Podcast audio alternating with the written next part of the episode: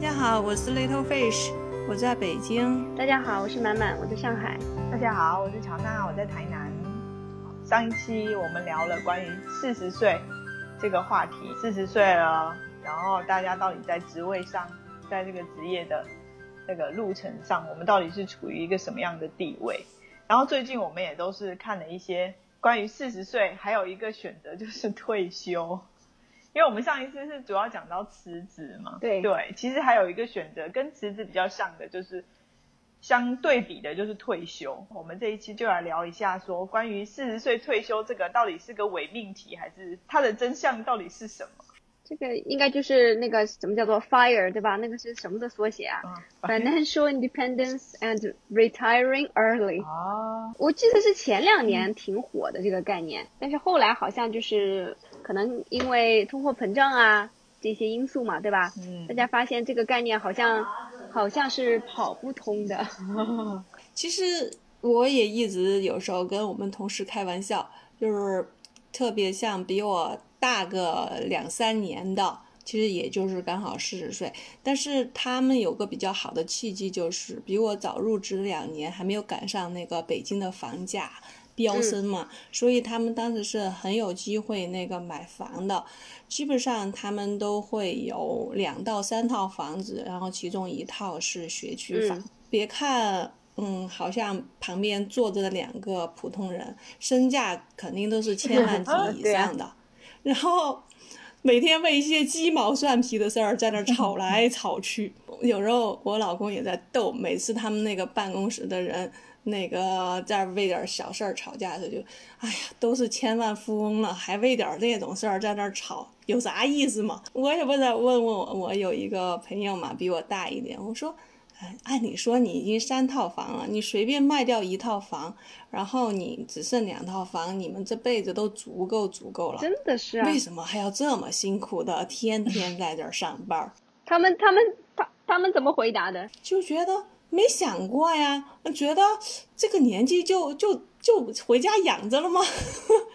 其实但其实其实就是那个因嗯为他不是一开始像那种 fire 一族嘛，他是有意识的，就是一开始可能就是那种。呃，什么放荡不羁、爱自由的一群人，然后有意识的去存钱、攒钱，然后过简朴的生活，力争在四十岁的时候做到可以退休的经济独立状态。但是对我的同事而言，他们从来没有考虑过这个事情。他的财富积累到这种程度，纯粹是一种偶然，所以他从心理上和行动上都没有朝这方面去做过任何的准备。按照他原本的定义的话，就是说，是攒攒够一年生活费的二十五倍，然后每年靠百分之四的理财收益生活，嗯就是这样子来做到。当然，就是他其实财政独立的这样的一个基础上，他还要，呃，必须要有做到极简的生活方式，对对，其实才有可能。但是很多人就是说这个是一个呃有问题的，就在于说他那个百分之四的理财，其实现在都根本就找不到了嘛，就嗯百分之四的这个理财产品，其实现在都很难去获取。我我感觉现在真的很难找到百分之四的，而且你像今年现在这样的这个世世界的经济，他他是投资啥呀？他可以做到百分之五，对，我就 我我就觉得会很很奇怪。嗯嗯，但你说如果是真的是在北京有房子，有三套房子，那是我我肯定卖一套，然后就想办法，对吧？想想就是过上这种生活呀，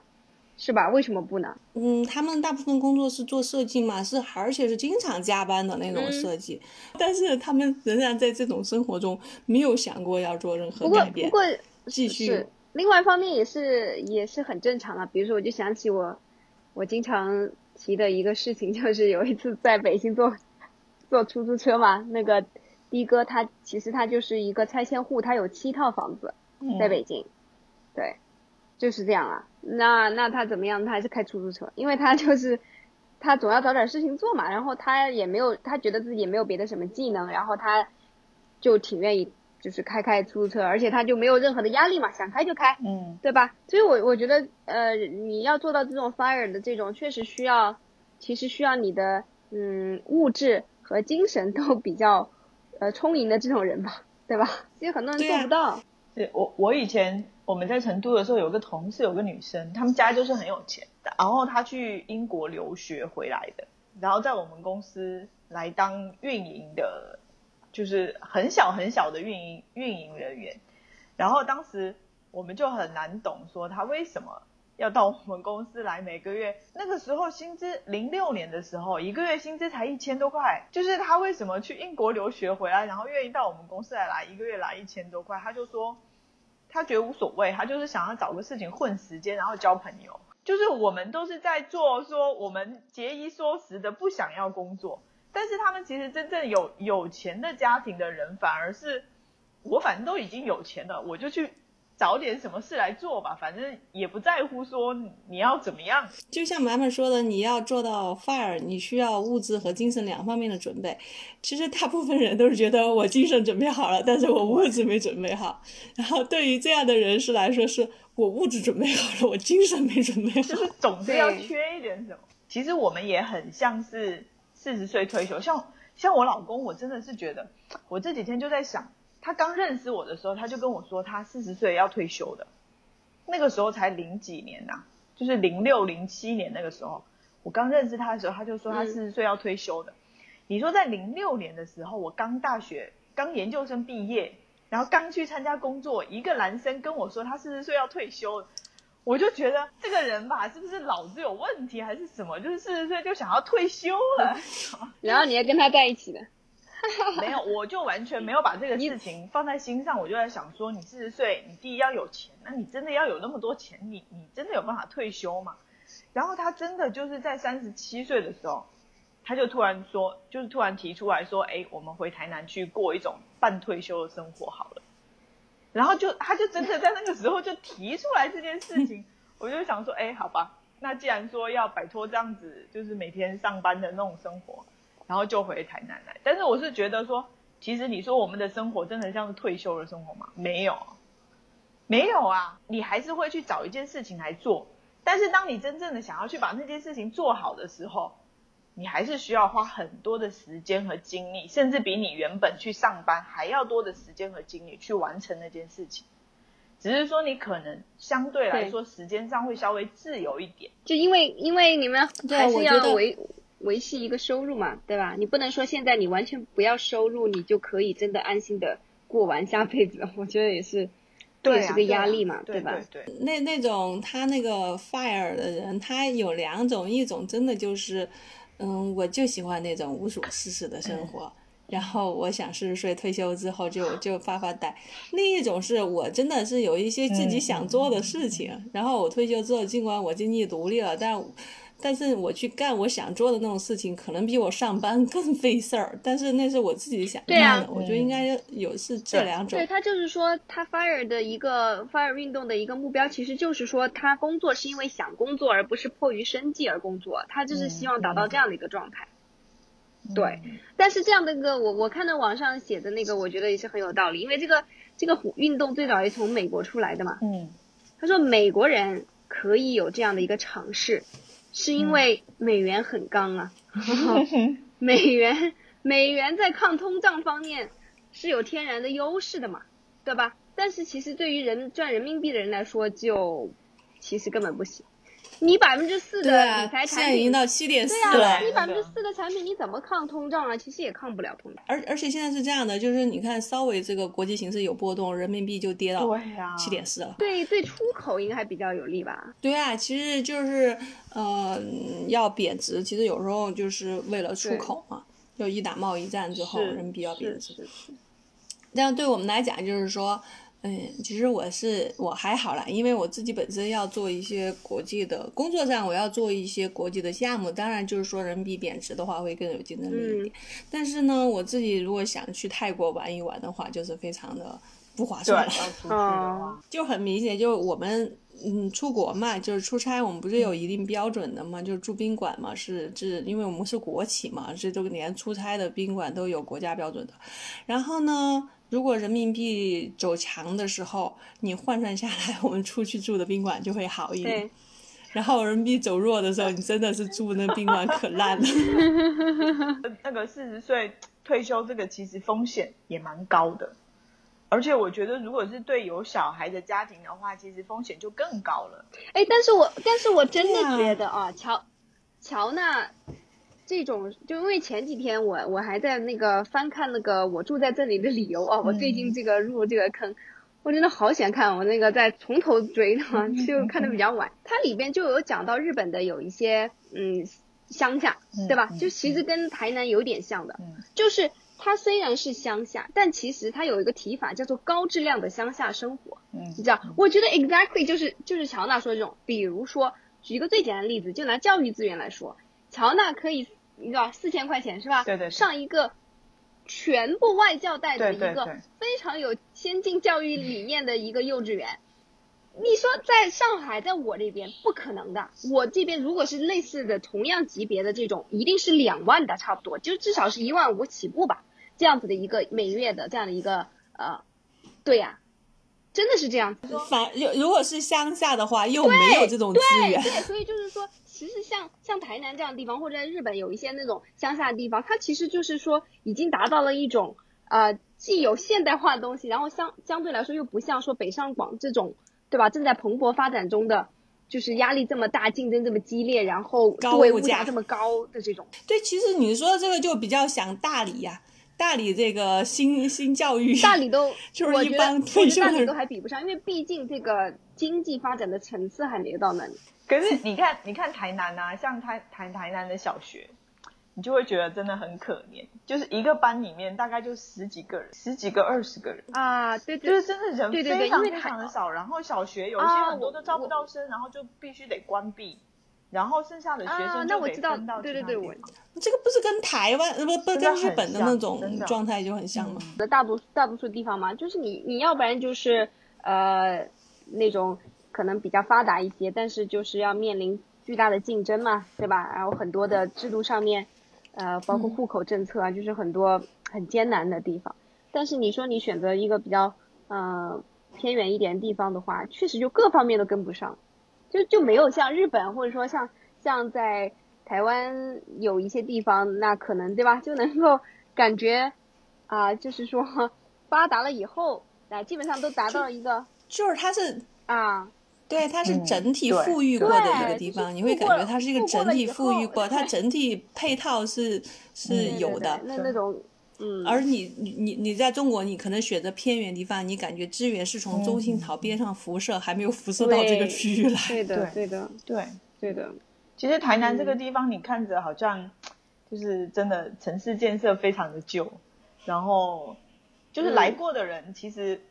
台南的两极评论非常的真的很悬殊，就是很喜欢这里的人，他就觉得说，因为这个城市你看得到，就是感觉好像时光就是真的倒流回七八十年代的那种感觉，然后但是像大部分有些。从大陆来的来台南的人就觉得台南真的太旧了，那个房子啊，真的是又乱又旧，然后街道也不好像也不规划，嗯路上摩托车也非常的多，然后你就会感觉那个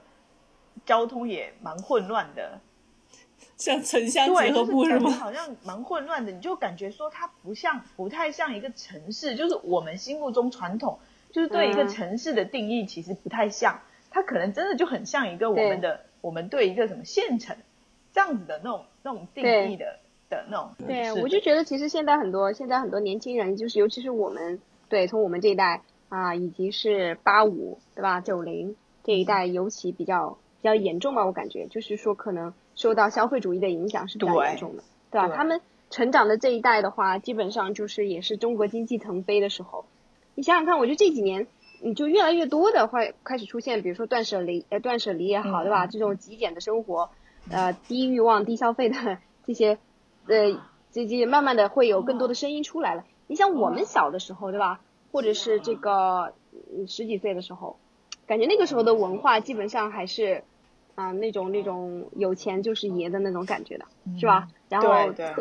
要对对，攀比特别有攀比的，叠加看谁谁家第一个买彩色哎，对，电视机然。后然后也会有相当的那种仇富情绪吧，嗯就是一方面嗯就是很多人非常喜欢那个炫富嘛，那个时候？对吧经常就看到那些批评炫富的，对吧？就是，嗯然后现在大家都都都都比较越来越低调了，然后呃也会有很多就是呃像经常会看到很多很火的帖子，就是怎么样省钱的，对吧？对对吧？对，怎怎么样抠门儿，然后抠出一套房子或怎么地的，就是会这种故事现在会比较多。我就感觉可能还是文文化上面会会有一些变化啊。但我真的是觉得，就是如果是中了那种消费主义毒的人，真的很很可怜。就像嗯，应该是我们二十几岁的时候，就经常会听到那个故事，就是说什么背着 LV 的包去坐地铁的这种嘛，是吧？不是很经典的一种意象嘛？就是，就真的是呃各种月光，然后现在越来越感觉到这个是特别可怕，就完全就掏空年轻人，对吧？嗯，像就是消费主义掏空年轻人，他没有任何抗风险能力，你像这次疫情，日本那个美国那些月光族，至少他还有失业保险啊。你知道，在我们中国，这个你又是一个月光族，你除了啃啃父母，真的是没有什么办法。对呀，对呀，其实像那个。你刚刚讲到 LV 啊，就是关于这个消费主义啊。其实原本我们在上海的时候，因为我老公工作的关系，他其实就是经常会有很多工作机会，都是给都是跟他们这种什么 boss 啊，就是他们会有一些那种工作机会的的，就是的人就会经常在一起，就是他们有些时候会有聚会聊天什么的，然后就会发现一个很有很有意思的现象，就是他们会说，就是其实关于。我们国家的确是他们的假货生产非常重要的基地，对不对？但是其实凭他们的 实力，他在我们的国家其实是完全有办法要求政府去把这些工厂给端掉的，或者是他可以把这些工厂就是做一些要求嘛，就是比如说它的生产基地在这里，我可以要求你们工厂剩下的东西是不可以拿出去卖的，或者是要一定要销毁什么的，它可以很严格的去执行。或者是把假货整个给端掉，什么就是严格要求政府，你不然我就是把那个什么迁走或者什么，反正他可以跟政府是谈判的。但是你就会发现，他们其实不会做这样的事，因为在他们的观念里面，就是如果你是买假货的人，就代表说你将来有一天真的有钱了，你一定会去买一个真的，就是你会有 就是这样的心理。对，就培养你这种，对吧？对对对对，就是你是我的潜在，就是说这也是一种宣传，是吧？你真的是我的潜在客户。当你真正有一天你买得起的时候，你一定会去买一个真的。对，所以他不太会，就是这个都都对，就都是他的这种其实去控制你、去洗脑的一种手段嘛。对对，对他他其实通过你，就算你买的是假的，给你的周围的人一种压力，是吧？对，让这 些人也有道理。对，他其实也给你自己压力嘛。很多人不是就是想说，哎呀，终于有一天我可以买得起真的，我要对，是的，对。其实，在我们在上海生活的时候，其实还就是感受其实很深，就是因为我们到最后啊，你就会发现说，我们一天到晚，我老公就说，真的就是一天到晚都在花钱，就一天到晚都在买东西，而且我们就两个人。然后一天到晚就想要就是没事，然后我们甚至曾经去规划过什么，就是真的实在生活实在太无聊了，然后时间又很多，然后就想说我们每个礼拜就在上海去找一家酒店，然后周末的时候就去住一天，或者住两天，就周五晚上去住两天，然后就是 就是你的生活或者是说你的精神世界已经被带偏了。你就会变成是说，你要通过消费去充实，或者是去满足你的，就消费了才感觉到你的存在感，是有一种这样子的感觉。嗯，对我我就是觉得这次疫情说实在的会会改变挺多的嘛，嗯，就是感觉说对于消费主义的观念确实是带来一定的冲击了，嗯，是吧？就我我觉得尤其在上海这样的地方，呃，作为一个女性的话，我就感觉你是。确实是有，随时会有一种压力的，尤其是像我这种在北京住过的人，我就会觉得非常的有差别，哦，或者我也没在北京的那种高级的地方待过，总之啊，anyway，我就觉得在北京就没有特别，就我真的可以，就是爱咋咋，就是爱穿穿的再土都无所谓的，就是好像没有关系的，对吧？就是就是你就是可以穿穿的很土，然后也不打扮，然后也乱七八糟。像我对。像我这样住郊区的，你真的可以一件衣服穿十年，你也不在乎的。啊，对。但是然后你到上海来的话，真的就是就完全那种上海的那种 office lady 的这种这种呃文化就很强。然后就是大家都要打扮的很精致啊，然后要经常都是衣服不重样啊，对吧？就是就是这样子，然后你就会觉得无形中无形中对你是有一种压力。压力，嗯，啊，我真的呀，真的，我我我觉得就是我我观察到的这个同事啊，很多的就衣服不重样的呀。啊啊，太可就是怕了。对啊，我觉得很多很多很多人都是就是会觉得，嗯，反正就是比较注重打扮嘛。嗯，当然，我觉得他们也是非常精打细算的，就是像我、我知我认识的一些嗯比较有代表性的上海的同事，他们其实非常会淘宝。嗯。就我有时候我我也会很好奇，我觉得他们穿的真的很好看啊，然后就是比如说有一些鞋子呀也很也很美，而且看上去好像很贵的样子，然后一问其实其实淘宝对吧，就是一两百块钱就解决了，其实我就觉得哎，很就是好像很会过日子吧，就是这种。但是不管怎么样，我觉得他无形中营造的这种这种氛围，还是就是会让你要要想要过得更精致一些。然后我就发现，哎，这个疫情过后，我就，哎，我就觉得我现在我就我彻底放飞了，我觉得，哎，我就觉得没有关系了，就是就穿东西穿什么有什么关系，对吧？就是真的你穿的非常非常朴素的东西，其实是没有关系嘛，对吧？就是什么事情也不会改变，你你你穿的漂亮又怎么样？我觉得什么事情都不会改变，是反正我会有这样一种想法。我本来我是不化妆的，然后那个疫情之前，我好不容易用一年说让自己有习惯，至少把粉底给抹一抹。我花了一年把终于把自己培养出来抹粉底的习惯。自从疫情戴上口罩之后，我的粉底又全都扔掉了。真的，我买的粉底也是，就是从就是人家介绍什么的，对，每次都是就是买回来根本就是没有用几次就就就放过期的，嗯，就是这一点的确是在，的确在台南是，的确是真的。你大概你穿很穿的很漂亮，走在路上是会被别人就是注目的，你知道吗？就是觉得你很奇怪，你不太像这样的人。四十岁退休之后要留在北京跟上海这样的地方，应该机会不大吧？对啊，我就觉得就是没有办法，如如果主要是孩子的孩子的教育，如果有孩子的话，你不可能说念书念到一半儿给他转校，特别如果户口在这边的话，你将来还得在在这边高考，就是中国的这个政策还是不太友好的。哎呀，反正我我，但是我现在真的是觉得，就是说，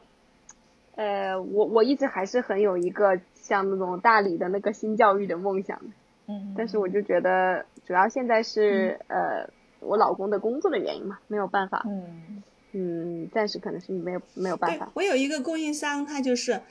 嗯，他就是他的那个产品是以前那个国外的一个公司嘛，然后那个公司后来解体了，但是他可能有这个技术，然后就在做这个东西，这个东西很小。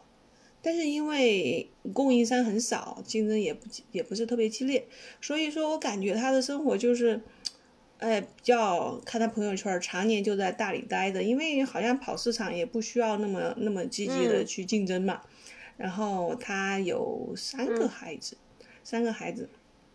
然后他就那个在大理待着，然后他会晒他那些孩子的那些啊。照片呐、就是你比如说那个嗯六月份的时候，那可能以前嘛，那嗯正常体制内的孩子肯定是在上学，但是他他就会晒他的孩子跟一些孩子，还有一些是是是是那个外国的孩子嘛，在那个香格里拉爬山呐、然后。然后晒他那个小孩子的那些笔记啊，就做的跟手账似的，然后对画对对对画呀，，画的大大理可好。就就是有很多这种新教育的探索的嘛，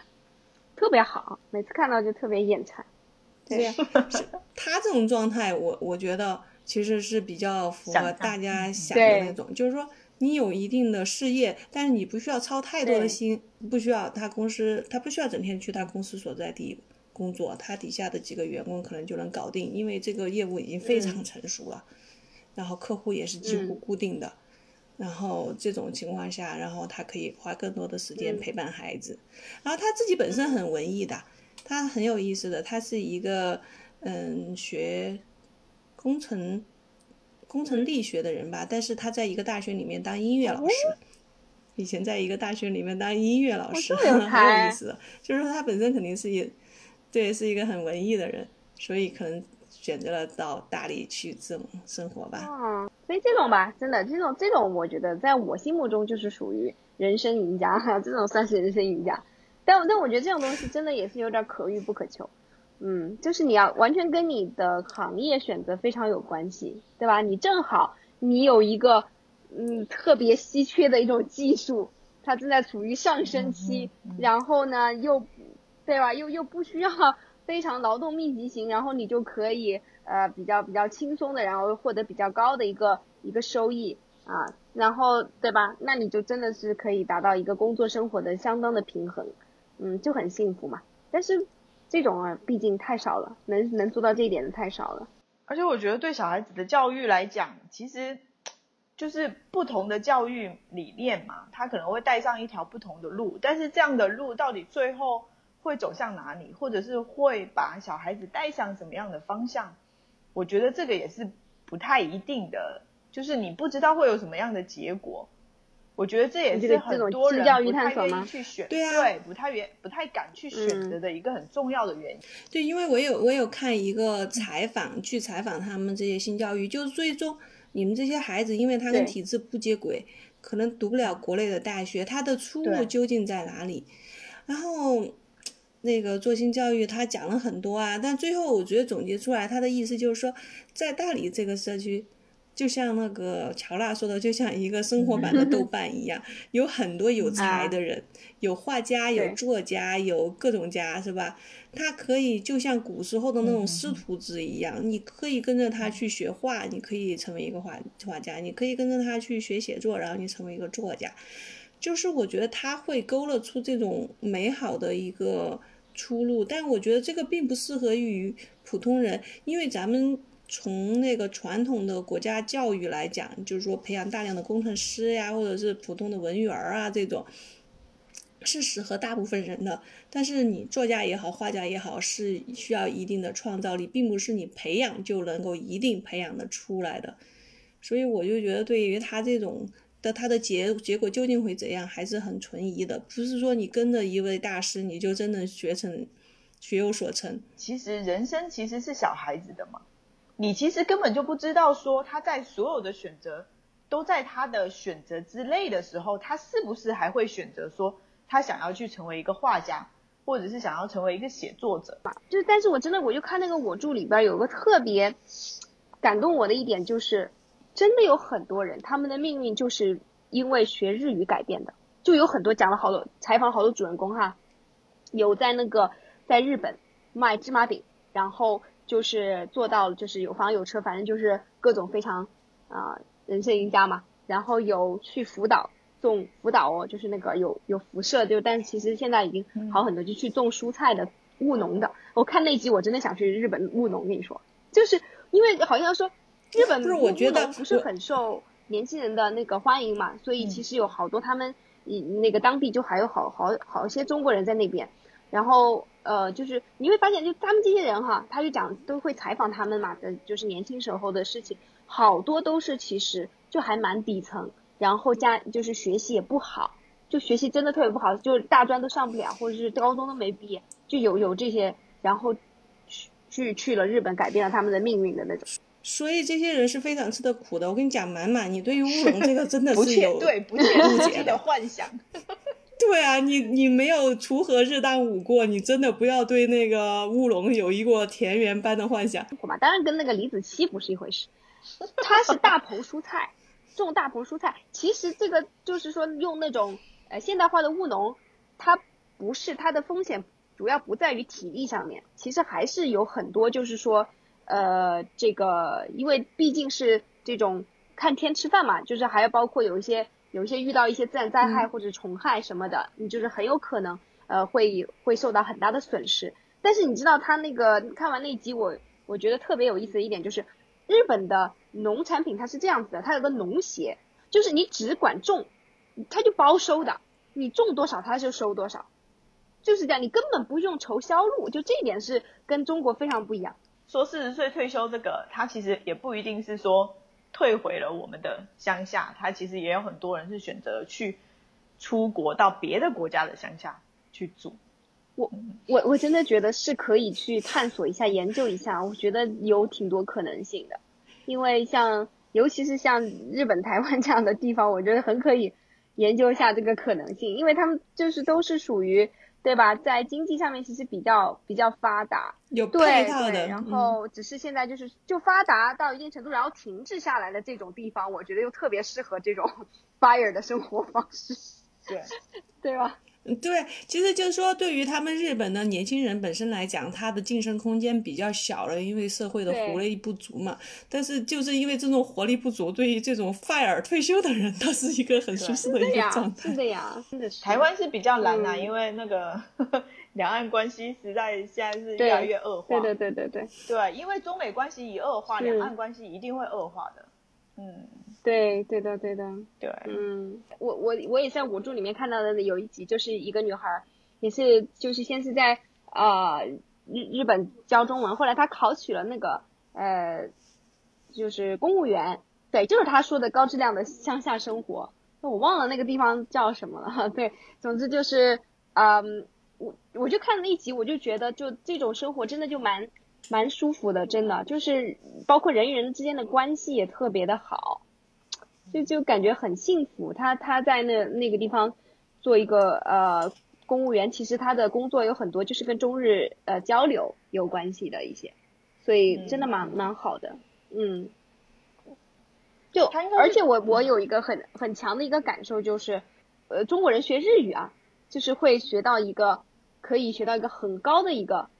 这个这个水平，我是感觉就是跟中国人学英语非常不一样。就包括我有刚才提到，就好几个这种改变了命运的，包括有一个也是，呃，学习很差，然后后来他成为了，呃，还成为了那个一个，嗯，日本很大的一个糖果公司的一个唯一的一个，哦，不是唯一，第一个中国中国籍的雇员，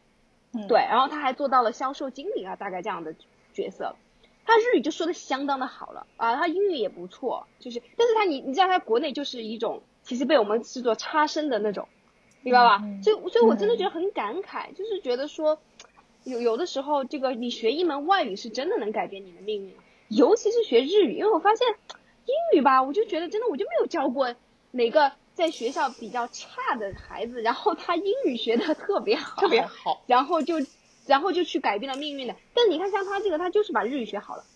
而且他日语就真的能够说的特别好。我就觉得中，因为中国人在日语的发音啊各方面，好像就是说会会容易一些些。我是不是觉得有这样的一个层面？这个要嗯那个 neutral face 来讲一下。日语那五十音我们都能够 发出来，不像英语有一些跟那个对，我觉得汉那个英语那个口音，对吧？就很多人真就死活拗不过来，就是感觉很难很难。但是你你像他，我看了的好好多集，他里边有采访一些年纪也比较大了才去的日本。其实他他的那个日常交流，你听起来都觉得啊、还还挺挺地道的，像那么回事的，就很很可以比较轻松。嗯、但我觉得，嗯，满满这个满满这个例子也有一定的问题，就是说，你看啊，本身他这个人在国内是一个差生，然后在国内可能很难找到好的就业机会，所以他在日本去一开始肯定也是吃了很多苦，但是他是能够坚持嗯下来的。然后在那儿做到了一个糖果公司的嗯。销售经理，然后就觉得他的人生已经蛮不错了。就是说，看你跟什么比，因为我有我有之前工作中遇到一个别的公司的一个同事嗯。一起出差，他是那个国内的那个、呃也是国内一流嗯。大学毕业的，然后他就去日本留学，留学完了之后在日本的日嗯。产公司嗯。做销售，就是人家在日本毕业之后就能做到日日日产公司里面做销售，收入又非常高，就是说，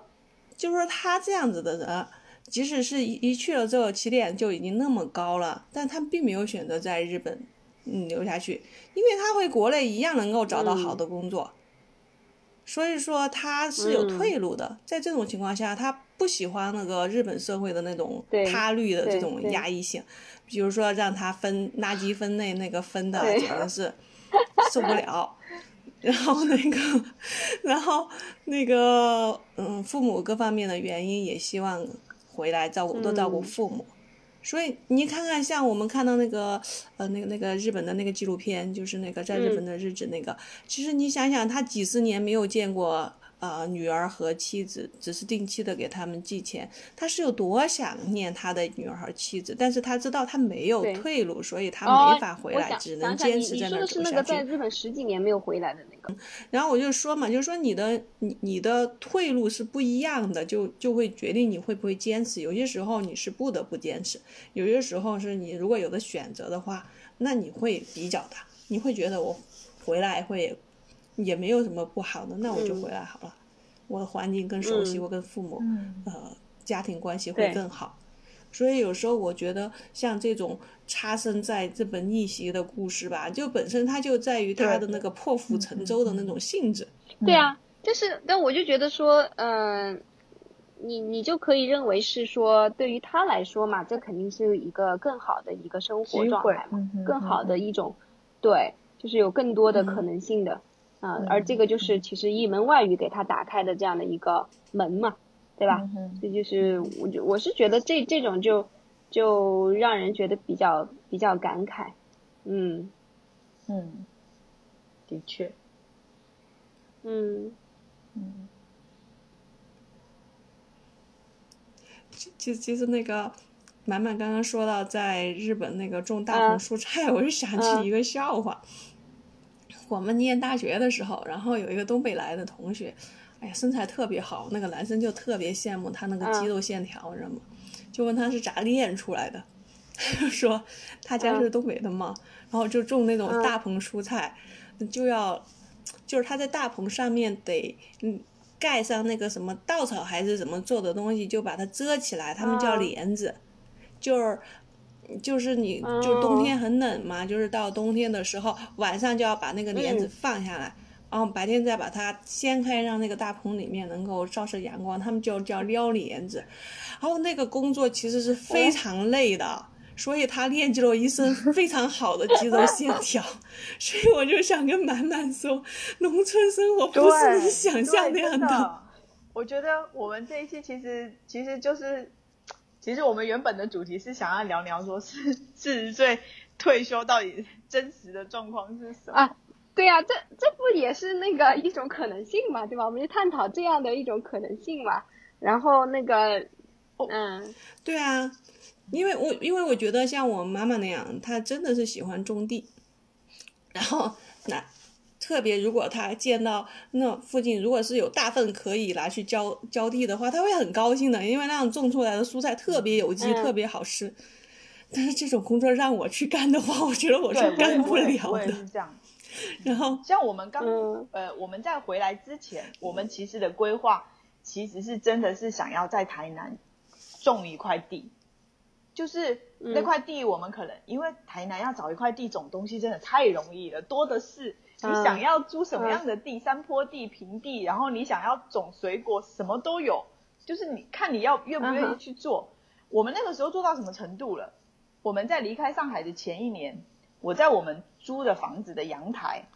就做了一个架子，我们就在我们的阳台种菜。然后我还有一本笔记本，就是关于就就是自然农法的一些笔记本。然后我在那个嗯前一年我就开始种各种各样的蔬菜，然后冬天的时候我还专门有真的就是做了一个棚子，要把那个架子关起来，因为上海真的冬天太冷了。但是我们嗯真正的回来以后，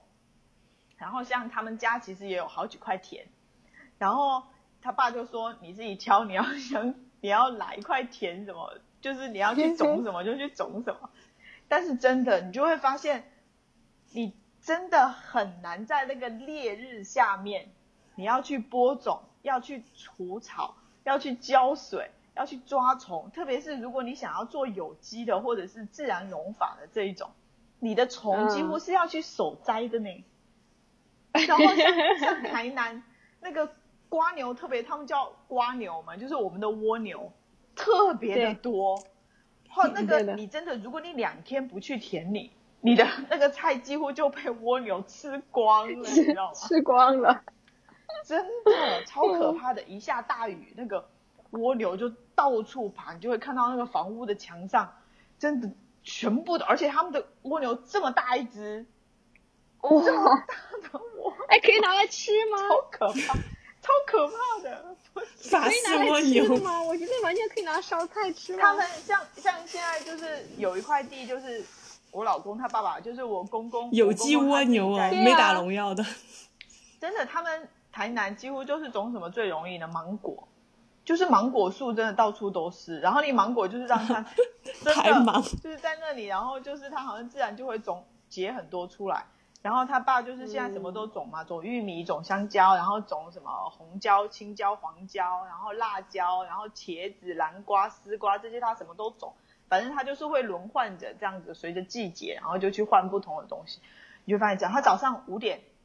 四点半起床，五点就得到田里去，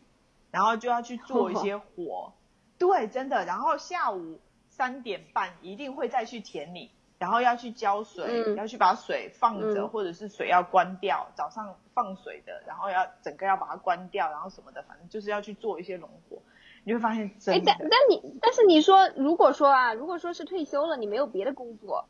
对吧？然后呃，子女也都都已经成年了，或者说已经上大学什么的，不需要你特别多去管教的话，那我觉得完全可以啊，对吧？这就是你的一种生活方式嘛，你也锻炼身体，然后你你而且尤其是如果你又不需要靠这个谋生的话，那就更就像就像你公公的这种情况，那不是一种爱好嘛，园艺嘛，对吧？不是挺好的嘛？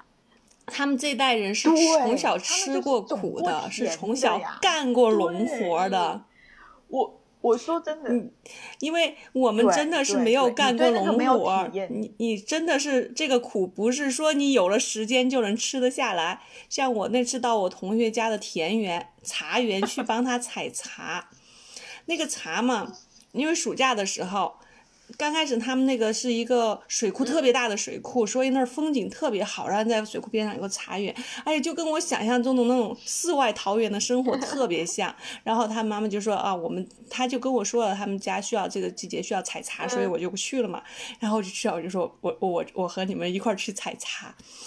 然后那个，但是到了暑假的茶啊，就是那种已经采过几几道几道了，就是说你明前茶肯定是只采那点儿茶颠，但是到了暑假你就需要采很长的，做那种最差的那种嗯茶叶了。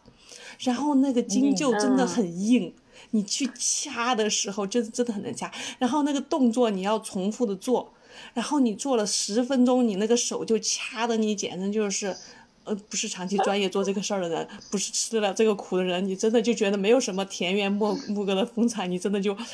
哦，又不好意思跟人家说，哎呀，我干不了啊，这这活儿才十分钟我就干不了了。所以说最后还是我同学的妈妈，可能就是太了解我们这种人了，就是说啊，家里还没人做饭了，你回去做饭，哇，我瞬间觉得连做饭都是一件好美好的事情啊，嗯，不会觉得你是一个围绕灶台。转的一个什么有黄脸婆了，你都会觉得，哎呀，做饭我我宁可去做饭，我也不愿意再在那儿装仙女采茶了。啊，真的啊，对啊，就是这个这个茶茶叶茶产业还真的是一个劳动密集型哦，就是有没这种也没办法拿机器采是吧？有机器采的吗？应该没有哈。对啊，嗯，没有，你看，连我们这种，嗯他我也不知道，我也我也不太懂茶，反正像他们这种已经到了暑假时候就采很长的这些茶的时候，他都不是用剪刀剪的哦，都是用手一个一个掐的哦。嗯，大家对生活的，就是没有经历过的生活，都太多的幻想。做民宿也是，我觉得大家对做民宿其实也有不太现实的幻想。不是说民宿赚不到钱，我知道做民宿，你其实如果稍微在定价上做一些策略的话，其实你要赚钱是很容易的。我们也排除说前期投入的成本，因为你的房子至少还是要装的有特色，或者是选的地方要很有特点，风景特别好啊，或者是离什么景区特别近啊，然后或者是你的房子本身就有呃很多的故事啊这一种，我们排除这一些。我觉得说光经营民宿这件事，像台湾很多经营民宿的，他自己其实，嗯，像我们比较常去在阿里山的脚下，就是有一个地方叫普里，就是普里那个地方呢，就是我们经我们去过两三次那一家民宿，它就是两个从台北来的一对夫妇，就是两个人，他们就在那里买了一块地，然后自己修了一栋房子，然后就把多余的房子就装修出来，就是民宿嘛，就是提供给别人去住。然后你就会发现说，他们两个人没有请工作人员，就是我们想象中的民宿其实并不并不并不是像酒店这样，可能就是自己经营的那一种嘛。你光想说你自己要提供他们的早餐，你早上要起来做多少份早餐，然后对你还要他们走了之后，你每天要去拆那个棉被，拆棉被来洗，洗了要晒。你光说你自己打理你自己的家里就已经够多这种日常的事情会引起夫妻吵架了，你还要去经营民宿，一遍一遍，每天每天去做这样的事。如果客人没有走，你还要去给他打扫房间、收拾，然后要帮他铺床，然后枕头要砰砰砰，然后拍拍，然后放在那里，然后你要去给他补充，就是比如说牙刷啦、牙膏啦什么的。如果你经营的民宿要特别有特色的话，像我们去住的普里这一家民宿，他连下午茶都会帮你准备，你每个人都会有一份下午茶，而且下午茶里面的每一份点心都是当地非常有特色的，就是比如说当地哪里的、的的人，然后做的那个蛋糕店，它里面蛋糕的那个所有的原料都是本地的，然后都会有很有特色的，然后什么东西是怎么样的，然后他还会做那种卡片。就是给你介绍每一道食材，然后什么之类的，就是你 你要经营一家有竞争力或者是那种的民宿，不是说你好像随随便便的把房子装修好了，然后泼到网上，然后你就好像就是当敲脚老板就可以赚到什么对啊稳定的收入啊那一种的。我我觉得其实劳动跟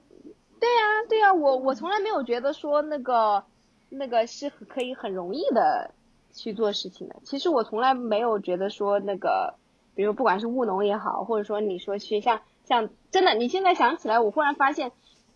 虽然我忽然想起了我住在这里理由，但现在想起来，就好多集都跟我们今天谈的这个其实有一点点关系。包括有一个也是一个本来是程序员嘛，然后有一次去了冲绳潜水以后，就爱上了潜水，对，嗯然后后来就去那边做做了潜水教练，然后就一直就是就搬全家就搬过去了。他是在然后他就是说，嗯，在冲绳，然后他就是说，他发现呃海好像他找到了归宿，他就是当时他就是去呃潜水的时候，呃特别有意思，他就写说每次他从海里回来的时候，他会有一种乡愁。就很难过，只有他再次回到海里，然后他才会觉得就是 feel like home，就重新又回到家里的感觉。然后后来特别逗，然后就写的很浪漫，然后那个呃说的很很有诗意的，然后那个弹幕里边儿就有人就在揭露真相，就是说啊这是一种什么呃氮氮气的什么反应，就你没有听说，就是 对，好像大概就是说 氮醉呃氧醉对氧醉吧因为你潜水好像你就是是是最氧，不是最氧嘛？你潜水应该也缺氧吧？是不是就是氮气？是不是就你的血、血液中的氮气是不是就会含量比较高？然后你一、对你一旦习惯了那种以后，你你你到岸上来，你可能就对不太舒服，你就要去 海里面才会很舒服。所以啊，就觉得真的是罗曼蒂克的这个幻灭，就是人家说那么浪漫的一句话，然后在那儿 弹幕里边。但 a- anyway 就是说，其实我我我觉得看这些呃故事的话，嗯，还是比较触动的嘛。就是说，他们并不是我我并不觉得说我是我我想要去跟像他们一样，并不是我觉得这个戏很容易，而是我觉得他们嗯、如果是像这种呃这个潜水员啊，找到了自己的很有存在感的一件事情，找到自己真的是发自真心又很热爱的一件事情，然后呢又可以以此来维生。对吧？然后又感觉就是比较像冲绳那样的地方，乡下，对吧？又竞争不是那么激烈，然后开销也不是很大，哎，然后你可以达到一种相对平衡的生活方式。其实我就觉得这就是，这就是我认为特别特别美好的一种嘛。这种退休嘛，肯定不是说不过人家那种呃自媒体里面的虚幻的生活，就是各中的、呃这个冷暖，你肯定自己要。要去承担的嘛，对对但是我我我对于他们来说，其实这个就是他觉得这是他接受的呀，嗯，这并不是他最看重的，嗯，对，就是说每一种生活啊就是没有没有容易的生活了，不管你选择什么样的方式，一定都不是容易的。嗯，就是就是，只是说 fire 的话，我觉得更多他是想说要找到一种，嗯，要把这种自主权感觉夺回来嘛。因为嗯。确实在，如果你整天的是被这种工作压力和消费主义的双重这种对对对裹对对挟之下的话，你其实就毫无自由啊！你该干嘛呢？你天天就是挣更多的钱，买更多你不需要的东西嘛，对吧？就是那个最经典的，叫挣更多的钱买你不需要的东西，去嗯 impress 那些你不喜欢的人。对对，to buy make more money to buy things you don't like to impress people，对吧？嗯呃、you don't need to buy things you don't need to impress people you don't like。对，这个就就就是没有没有意义嘛，这种循环就特别没有意义。从这个角度上来说，我们的确的确回啊回回台南，就是目前目前的生活就是还算很自主的，对，我就觉得你们其实已经比较接近相对理想的状态。就是我是觉得每种生活都有他自己的难处啦。就是我们现在生活嗯的确还是有不同的困难，就是你你也是会有生活上的压力呀、然后小孩子，嗯因为你毕竟有小孩，你也会有小孩上小孩的压力。我我其实甚至就在想，我甚至以前就是一直会想说，如果我没有生小孩的话，我想我跟我老公现在的生活应该会更放松，或者是更舒适一些，就是至少从心态上啊，然后可能就是会有更多的选择，就是你可能不住在台湾，你可能会住在全世界任何一个地方，可能都会比较，就是你你做任何一个选择，可能都会都会没有那么困难的。但是我是觉得，就是嗯，你就是选择一种方式，包包含你选择要生小孩，其实也是选择了一种生活方式，然后它一定就会带来嗯一种就是嗯。各种各样的困难，然后带来困惑，嗯，带来压力，嗯，嗯，那种我觉得选择 fire 的人好好多都都没有小孩。对，大部分。就是嗯。之前看那个，对他其实要做到真的在四十岁经济独立，对，就因为没有小孩就是个无底洞。小孩真的就是一个 碎对的，钞机。对对的，对的。这且不说我们之前说讨论的，光幼儿园就能造进去十十几二十万，然后后续的更加不知道要花花掉多少钱，然后还有他的那个教育的可迁移性那么低的情况下，对于你嗯所所在的最后发呃退休以后的所在生活地区的选择也也有很大的嗯限制。就跟说有些人你你说你去你可以去世界各地，或者你可以去世界的啊五级是吧？是五级吗？是有一个挑战对吧？对，嗯那是一种那是一种嗯，可能认为可以视作呃不不枉此生的一种 experience。但其实养育一个小孩也是一个，我觉得你没有办法通过其他的渠道 去体会的一个 experience。就我觉得到，是我觉得也也还挺好的呀。而且我我我倒是真的是觉得说，经常通过小朋友，你你是可以好像重活一回一样，对吧？像我经常因为我 对？你会看世界对啊，因为我儿子学这个。学那个，我也开始学这个学那个，我觉得很有意思啊。